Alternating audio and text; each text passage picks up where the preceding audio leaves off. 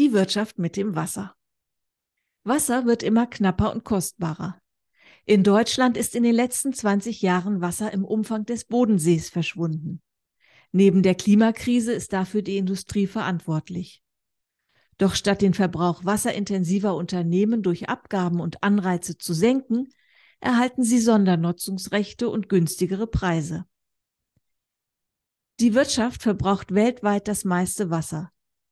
Global liegt die Landwirtschaft mit 70 Prozent vorn, in Deutschland die Energieversorgung.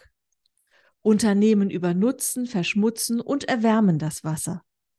Das gefährdet nicht nur Ökosysteme und uns Menschen, sondern auch die Wirtschaft selbst, die auch in Zukunft Wasser benötigt. Wer bekommt Wasser noch geschenkt?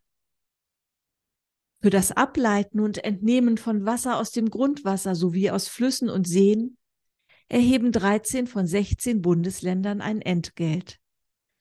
Bergbau, Industrie, Energieversorgung und Landwirtschaft profitieren dabei oft von Ausnahmen. Sie zahlen wenig bis gar nichts.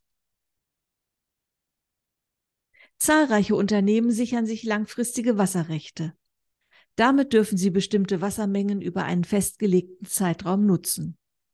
Durch die Klimakrise wird Wasser jedoch knapper. Es kommt zu harten Verteilungskämpfen, die immer öfter vor Gericht ausgetragen werden.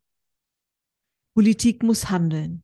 Nur Unternehmen fördern, die Wasser ökologisch verträglich und sparsam nutzen. Wasserentnahmen begrenzen und angemessen bepreisen.